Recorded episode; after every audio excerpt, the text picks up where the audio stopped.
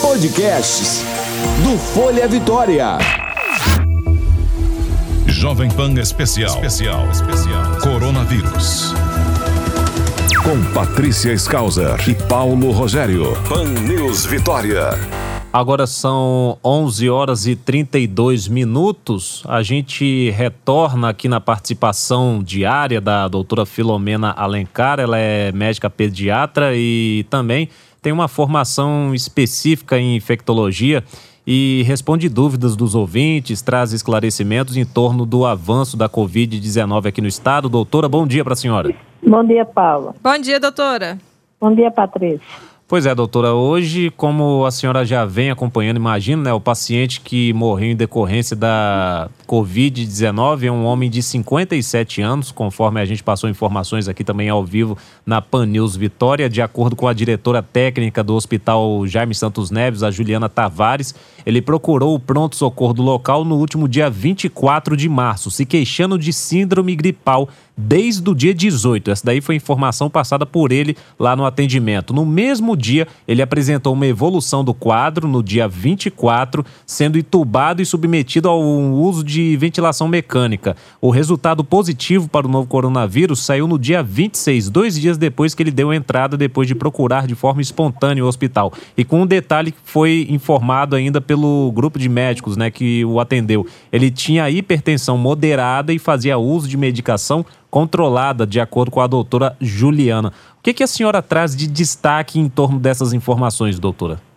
Então, em primeiro lugar, lembrar que ele não faz parte do grupo dos idosos, mas ele está dentro de um grupo, grupo de risco importante, que é o grupo dos hipertensos. E, na verdade, o que a gente tem que salientar é que essa questão da hipertensão é uma, é uma situação que nos preocupa, porque muitas vezes as pessoas nem sabem que são hipertensas, porque a boa parte das vezes as pessoas são hipertensas, se elas não frequentarem o médico habitualmente, elas não sabem porque a maioria é assintomática. Então, quando a gente sabe que a pessoa tem uma hipertensão que é considerada moderada e não está controlada com medicamento, isso nos preocupa mais ainda. O que me chamou a atenção nesse caso foi Outro, outro detalhe, na verdade, se você observar do dia que começaram os sinais até o dia que ele procurou o serviço, ele, é, pelo que eu entendi, o relato dele inicial foi do dia 18 e ele só foi procurar o serviço de saúde no dia 24. Exatamente. Então, algumas coisas chamam a atenção a gente. Quer dizer, é um quadro que começou e se alargou que é uma coisa que não acontece em geral com o resfriado, a gente não tem um quadro que complica geralmente. É, se não houver complicação, ele vai melhorar em torno de uns quatro, cinco dias a questão da febre. Pode até continuar tossindo por até dez dias. Mas o que chama atenção para a uhum. gente explicar é que nesses casos que você tem demora da resolução dos sinais, é importante nesse momento de síndrome gripal a gente perceber que todo o quadro mais arrastado, a gente deve ter uma preocupação de observar se há um agravamento da tosse e se a gente começa a piorar, por exemplo, do sintoma de fadiga, de adinamia, que a gente não tem vontade de fazer nada, ou a gente começa a perceber depois do terceiro, quarto dia, que a gente está tendo dificuldade, aquela situação que eu comentei com vocês, de realizar as atividades normais do dia a dia. Uhum. Então, às vezes, a pessoa não precisa esperar tanto tempo para perceber esses sintomas, porque eles podem acontecer depois do terceiro dia, você já está alerta sobre isso. Então, ainda mais sendo de um grupo de risco, a gente teria que considerar essa observação mais atenta. Então, todas as vezes que a pessoa está com quadro gripal, está ficando em isolamento domiciliar, todas as vezes que você estiver tossindo, preenchendo a critério de definição de caso, com a febre, mesmo que seja baixa, uma dor na garganta e essa tosse, verificar ao longo do tempo se você não está tendo essa dificuldade de realizar essas atividades normais por conta de falta de ar. Então, ir tomar banho, andar para a cozinha, tentar fazer algum trabalho na cozinha, dar uma varridinha na casa, passar um pano, tudo isso chama atenção porque são pequenos esforços. Então, Do... se você perceber isso, embora, em qualquer época da, da doença que você esteja em observação, precisa procurar o um médico. Então não dá para você ficar sendo de um grupo de risco sem perceber isso. Então, às vezes, quando foi procurar o médico, que foi um intervalo longo entre a fase inicial e a procura do médico, você já está com um quadro mais grave e não percebeu. Isso é uma coisa que é muito importante a gente chamar a atenção. Então, as pessoas vigiarem se o quadro agravou, voltou a ter febre, ou a pessoa começa a se sentir com dificuldade de realizar as atividades rotineiras por causa de dificuldade para respirar, que às vezes a gente só percebe isso se a gente fizer alguma atividade rotineira. Se a uhum. gente ficar o tempo todo deitado na cama, muitas vezes a gente demora a perceber isso. Pois é, e fica até difícil, né, de repente, para alguma pessoa identificar é, se ela estaria contaminada ou não, justamente por conta dessa questão do confinamento, pessoas trabalhando em home office. É, às vezes, o máximo de esforço que fazem é sair de um cômodo para o outro e naqueles momentos de lazer, né, acabam de repente assistindo algum filme, fica sentado ou deitado no sofá, na cama, enfim. É, eu, eu me veio uma dúvida aqui em mente, doutora. É, uhum. Eu, por exemplo, vou falar num, num, fato pessoal mesmo, né? Eu tenho uhum. um problema de renite. Se eu tomar banho quente ou morno, a minha renite ela ataca no dia seguinte. Eu fico espirrando demais, espirrando muito. Até por conta disso, eu tenho que priorizar o banho frio. É, caso a pessoa for infectada pela Covid-19, o quadro de tosse dela se assemelha a, por exemplo, essa repetição do, do, do espirro para quem tem algum problema de renite? É, é algo bem, bem frequente? Não, você pode ter como sintomatologia o espirro, mas o mais importante é a hum. tosse seca e repetitiva. Aí, aí é que tá. então, tá. Se for uma tosse, uma tosse repetitiva mesmo, a pessoa já é um alerta já para a pessoa? É, se a pessoa não tiver junto com ela crise de espirro, é aquela coisa que eu falei para você. Por exemplo, eu, eu, tenho rinite. Essa questão da variação de temperatura, a gente enquadra nisso o que a gente chama de rinite vasomotora. Você modifica a, subitamente a temperatura que você, do ar que você respira. É muito comum, por exemplo, você está na cama bem quentinha, aí uhum. você tem rinite. Na hora que você se levanta, você dá assim, uns 40 espirros.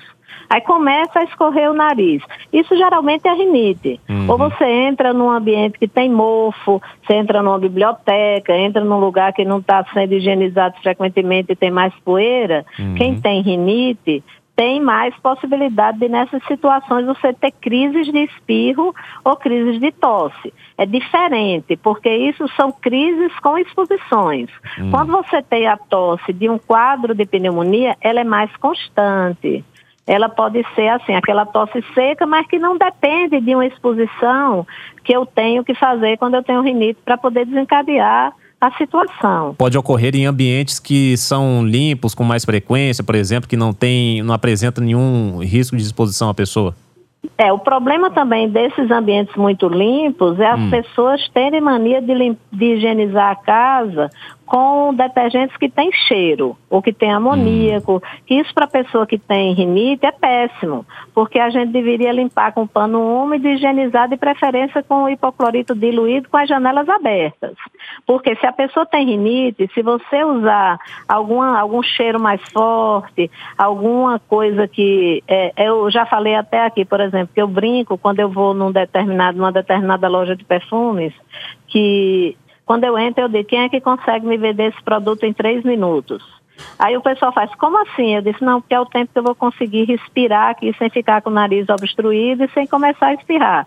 Hum. Ah, tá, é porque eu tenho rinite. Então é importante também as pessoas se lembrarem que muito cheiro é, cheirinho de, de desodorizante ambiental, nada disso pode ser usado em quem tem rinite. Amaciante de roupa. Então, para não haver nenhum fator confundidor, eu acho melhor as pessoas cuidarem, higienizar o nariz várias vezes por dia, tomando conta de também higienizar o rosto para não deixar o rosto contaminado e eventualmente na hora de você higienizar o nariz, você está levando sujeira do, do rosto para o seu nariz e beber bastante líquido, porque o, a pessoa que tem rinite, ela costuma ser respiradora bucal e quando a gente é respirador bucal, a gente resseca muito a mucosa da boca e também respira o ar frio porque o nariz ele serve para aquecer e filtrar. Quando a gente está com muita obstrução nasal por causa da rinite, a gente tende a respirar pela boca. E respirar pela boca desencadeia tosse porque o ar frio bate nos receptores de tosse que tem atrás da garganta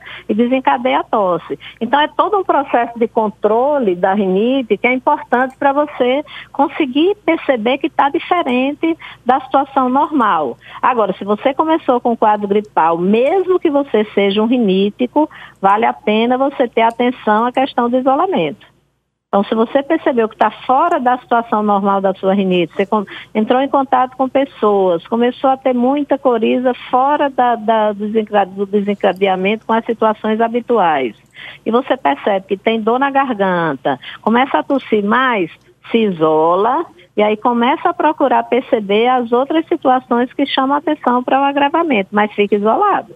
Doutora Filomena? Oi. Voltando um pouquinho no caso desse paciente, né, que acabou falecendo, na coletiva de imprensa, a diretora lá do Hospital Jaime, ela falou que foi é, utilizado nele a cloroquina, né, que vem sendo falado aí há muito tempo, mas não surtiu efeito. Então, as pessoas falam, né, ah, já descobriram a cura para o novo coronavírus, é a cloroquina, mas não, tudo ainda é teste, né? É, para a gente ter mais certeza dessa situação, porque houve um relato em número pequeno de casos que aqueles pacientes graves melhoraram inclusive a função respiratória. Porém, a gente só tem como dizer isso com maior categoria se a gente fizer uma observação de maior número de pessoas com um olhar mais focado em relação à possibilidade de realmente ter efeito, porque às vezes quando a gente usa no grupo pequeno de casos, embora pareça ser uma situação que teve uma melhora, às vezes seria uma melhora que já seria de acontecer naturalmente com aquele paciente. Então, se é, nos, nos, trabalhos que forem feitos, se detectar que realmente é custo-benefício é bom, aí a gente vai ter mais tranquilidade de usar sem considerar que seja uma situação especial. Mas aí é bom que as pessoas entendam que não é milagroso. Então, às vezes, a pessoa já chegou no nível muito intenso de doença e mesmo a cloroquina já tendo tido experiência positiva em outros países, não vai melhorar. E aí eu chamo a atenção dessa situação porque as pessoas estão achando que a cloroquina é uma panaceia. E, em verdade, a gente tem na cloroquina a possibilidade de efeitos adversos.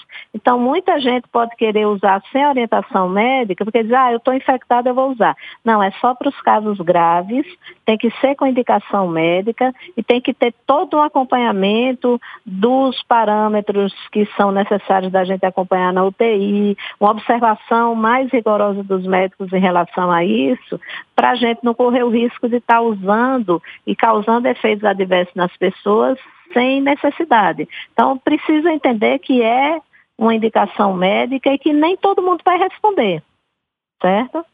Certo, doutora. E tem outra coisa também, uma informação que a gente não chegou a reforçar, né? Mas a gente vai é, é, apurando aos poucos. Na coletiva na manhã desta quinta-feira, a equipe da Secretaria de Saúde explicou que o primeiro, esse primeiro paciente aí a morrer aqui no Espírito Santo devido ao novo coronavírus contraiu a doença em uma transmissão comunitária. É, a senhora pensa que já chegou a hora de as autoridades é, imporem um pouco mais de rigor essa determinação, essa orientação e começar a transformar ela em determinação a questão do isolamento social? E vale lembrar também que nessa entrevista coletiva, para a gente poder repassar a informação, reforçar para os ouvintes aqui, o próprio subsecretário de Saúde, Luiz Carlos Reblin, falou que é extremamente importante a manutenção dos atos, dos decretos que foram é, publicados em Diário Oficial e foram determinados pelo governador Renato Casagrande nos últimos dias? Então, a coisa que eu acho mais importante nessa situação é as pessoas entenderem que na atual conjuntura a gente precisa do apoio de todas as pessoas. Então, essa conscientização das pessoas, entender que não é um problema só dela, e que ela não vive numa bolha e que ela não pode decidir as coisas só por ela, é a coisa mais importante que a gente tem. Então, nesse momento, cada um é responsável por essa situação. Então, se a gente se coloca como corresponsável pelo acontecimento desses casos, e a gente entende que quanto mais a gente fizer ações que diminuam a possibilidade de disseminar o vírus, a gente vai estar contribuindo para que essas situações não aconteçam. Então, programa que faz uma orientação mais qualificada, que faz com que as pessoas possam ouvir de alguém que lida com a situação de uma forma responsável, que não compartilha fake news e que as pessoas ouvem da, da, de quem entende mais do que elas sobre o assunto e consegue entender que é preciso cumprir essas determinações, isso ajuda todo mundo. Na hora que eu acho que só vai acontecer, acontecer com outro e que eu não sou responsável por isso, isso é muito ruim. Então as pessoas têm que entender que nesse momento a gente tem que pensar que é uma coletividade e que cada um tem que fazer sua parte da melhor maneira possível, independente de estar tá havendo decreto ou não. Com o decreto, chama a atenção de que a gente está sendo solicitado pelas autoridades de saúde a fazer uma coisa melhor pela comunidade, que a gente faz parte dela. Doutora, falaram que ele tinha hipertensão moderada. O que, que é a hipertensão moderada? É quando a pessoa toma ali os remédios todos os dias e não deixa não, a pressão isso, subir? A hipertensão moderada ela tem a ver com a aferição de pressão. Existe uma classificação em relação à intensidade com que houve o aumento. Então, não, vou ficar dizendo níveis para vocês, porque isso deve ser determinado pelo médico. Uhum. Mas existe uma classificação que diz que a pessoa com determinado nível de elevação, ela é leve, com um nível maior, ela é considerada moderada. Mas isso é uma definição médica. A gente não deve ficar dizendo isso para as pessoas irem lá na farmácia, porque tem toda uma técnica de aferição de pressão arterial e tem todo um cuidado com relação aos aparelhos que são usados. E às vezes, por exemplo, uma pessoa é obesa ou tem um braço muito musculoso. Aí vai numa farmácia, afere a pressão arterial com um manguito, que é aquela parte que envolve o braço dentro da parte colorida, tem uma, uma espécie de uma borracha, que é chamado manguito. Se você usar inadequado, às vezes dá uma aferição com uma pressão mais alta do que o que é, só porque você usou a técnica inadequada. Então é muito importante que as pessoas entendam que para a pessoa aferir a pressão arterial, ela tem que aferir com a pessoa que sabe o que está fazendo. Se a pessoa usar qualquer aferição inadequada, ela pode achar que tem uma pressão mais alta do que o que tem. E se, por exemplo, vamos dizer que a pessoa comeu uma refeição muito é, mais pesadinha, ou tomou café. Tudo isso interfere. Se a pessoa usa medicação nasal com vasoconstrictor, isso tudo interfere. Então, quando a pessoa vai fazer uma aferição, é, aferição da pressão arterial, tem que haver várias perguntas feitas pela pessoa que está aferindo, a pessoa tem que estar tá descansada, não pode estar tá com a bexiga cheia, e tem que ter o tamanho do, do aparelho é, adequado para o tamanho do braço. Isso vale da criança ao adulto. Eu já vi pessoas, por exemplo, obesas mórbidas, que estavam sendo medicadas com três tipos de medicação porque a aferição de pressão arterial delas era sempre feita com aparelho de tamanho inadequado para o braço dela. Então, tudo isso, quem sabe é o médico. Então, precisa da orientação do médico em relação a isso. Doutora, teve um momento da nossa conversa aqui, em 90,5 FM, que a senhora chegou a dizer que a maioria dos hipertensos são até assintomáticos. Deve ter gente se questionando, né?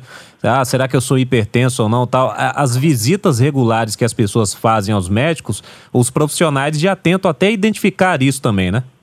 Exato, porque hum. A hipertensão essencial que a gente fala é quando a gente não tem nenhum problema identificado no rim ou no coração, alguma coisa que possa precipitar, ou um problema endócrino, tipo hipertireoidismo, que pode dar hipertensão arterial, a gente tem a necessidade de, a gente, quando é uma pessoa muito jovem, a gente vai investigar qual é a causa da pressão arterial dela. E às vezes também acontece, por exemplo, o que a gente chama de síndrome do jaleco branco. A pessoa vai aferir a, a pressão arterial pela primeira primeira vez e dá uma pressão elevada, mesmo com a técnica adequada. Aí o médico não vai utilizar aquela primeira pressão para dizer que a pessoa tem hipertensão arterial. Ela vai, ele vai aferir pelo menos duas ou três vezes, por exemplo, se ele afere da primeira vez e dá alta, ele vai marcar uma segunda avaliação. Se der normal, ele vai avaliar uma terceira. Se tiver essa diferença, uma alta, uma baixa, uma, uma normal e uma alta, ele até pode considerar a possibilidade de síndrome do jaleco branco. Ou, por exemplo, ele afere no início da consulta e dá uma pressão elevada. Aí no final o paciente teve um bom relacionamento com ele, ele afere no final e já dá normal. Isso até dá um indício de que pode ser síndrome do jaleco branco, que a pessoa fica tão tensa na hora de ser avaliado pelo médico, tão tensa com o resultado da consulta que às vezes ela eleva a pressão arterial. Quando acontece uma situação que fica difícil do médico decidir qual é a causa, ele vai fazer o que a gente chama de medida ambulatorial da pressão arterial, que ele vai colocar o aparelho e vai deixar você ficar andando com o aparelho e é, fazendo suas atividades normais e ele vai ter um registro da sua, da sua pressão arterial ao longo do dia para ter uma ideia do que é que está acontecendo com você em relação àquela pressão ser elevada ou não. Então é importante que as pessoas entendam que só quem sabe fazer isso de verdade, esse tipo de acompanhamento, é o médico. Não dá para a gente ficar ouvindo a opinião do vizinho, ah, eu vou tomar um medicamento porque meu pai hipertenso, eu também devo ser, com a medida só feita pelo farmacêutico, que no, na verdade farmacêutico não, é balconista de farmácia, que a maioria das vezes quando a pessoa afere, não é com farmacêutico. Então, é, é, com a pessoa que está atendendo no balcão. Isso é muito importante, que as pessoas entendam que as consultas anuais, elas são interessantes, principalmente se a pessoa for diabética, se ela for é, obesa, se ela tiver algum tipo de doença de base, isso pode interferir para a pessoa ter a hipertensão arterial secundária a outro problema. Uhum. Doutora Filomena, nós agradecemos mais uma vez a participação da senhora aqui conosco no Pan News Vitória. Eu agradeço a vocês. Tenha um bom dia, doutora. Bom dia. E até um amanhã. Até amanhã. tchau, tchau. Tchau. Jovem Pan. Informação é o melhor remédio contra o coronavírus. 90.5 Pan News Vitória.